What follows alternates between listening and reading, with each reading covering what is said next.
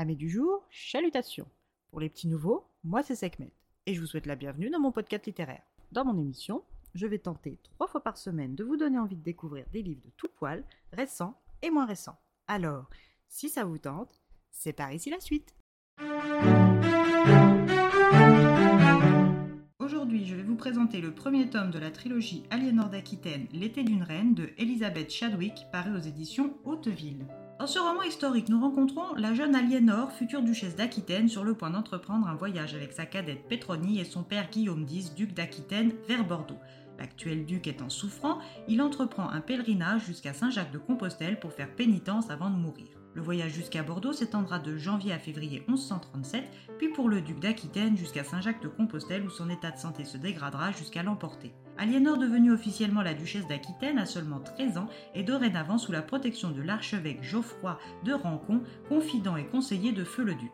Avec ce dernier, il aura été convenu de confier la sécurité de ses filles au royaume de France en accordant la main d'Aliénor avec le duché d'Aquitaine au fils de Louis VI dit le Gros à Louis VII dit le Jeune.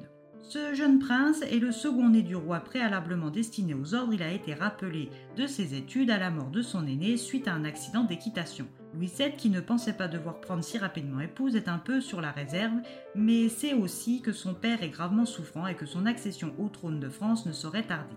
C'est donc accompagné de son mentor et guide que le jeune Louis se rend au palais de Lombrière à Bordeaux rencontrer sa future épouse Aliénor. Quelques semaines plus tard d'un voyage à Rassan, les deux jeunes gens se rencontrent pour la première fois. Pour Aliénor comme pour Louis, c'est un soulagement de constater le physique agréable de l'autre. Les noces sont célébrées en juillet 1137 en la cathédrale de Saint-André. Pour les deux jeunes époux, l'épreuve la plus dure reste à venir, c'est-à-dire la nuit de noces, qui atteste de la pureté de la mariée et qui scelle le mariage de manière définitive et irrévocable. Louis et Aliénor savent tous les deux ce que l'on attend d'eux et c'est maladroitement mais tendrement qu'ils se jettent tous deux à l'eau. Une fois le mariage consommé, en bon pratiquant, Louis prie pour que le Seigneur leur accorde un héritier, Aliénor le rejoint dans sa prière. Dès le lendemain, il est temps pour le jeune couple de se voir présenter les serments d'allégeance par les vassaux du duché d'Aquitaine. Ils entament le voyage vers les contrées n'ayant pas pu assister aux noces quand le jeune Louis apprend la mort de son père et par là même son changement de statut passant de prince à roi de France. Il doit rentrer à Paris au plus vite pour prendre officiellement ses fonctions et installer sa nouvelle épouse sur le trône de France. Aliénor, accompagnée de sa sœur Prétonie, vont devoir s'accoutumer à une nouvelle vie bien différente de celle dont elles ont l'habitude en Aquitaine. Aliénor va également devoir affronter l'hostilité non voilée de sa belle-mère Adélaïde de Maurienne, reine douarière, ainsi que les conseillers de Louis VII la jugeant trop vulgaire et pas assez éduquée aux bonnes manières françaises. Parallèlement à ces nombreuses critiques, les liens, la confiance et les sentiments s'épanouissent avec son jeune époux. Après neuf mois de mariage, au printemps 1138, Aliénor tombe enceinte, et c'est à ce même moment que Poitiers et ses habitants se sont organisés en commune, se soulevant contre leur duchesse et par la même occasion contre le roi de France. Louis ne perd pas de temps et part avec son armée gérer le problème pendant qu'Aliénor est contrainte par sa grossesse à rester à Paris.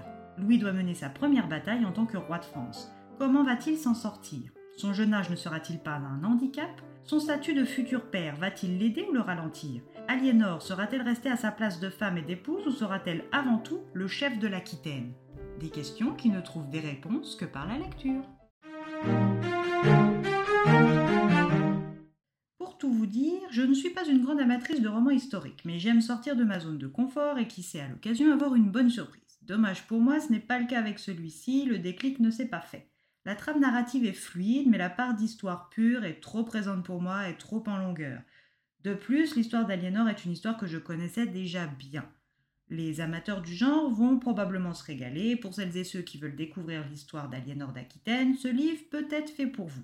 Je vous laisse comme toujours les seuls juges de vos lectures. Et bien voilà, j'en ai fini pour aujourd'hui. J'espère que cet épisode vous aura plu et vous aura donné des nouvelles idées de lecture. Si vous souhaitez découvrir d'autres petits bonbons littéraires tout droit sortis de ma bibliothèque, je vous retrouve le mardi 7 février prochain pour un nouvel épisode. Si d'ici là, je vous manque de trop, n'hésitez pas à me rejoindre sur mon compte Instagram, les de Sekhmet.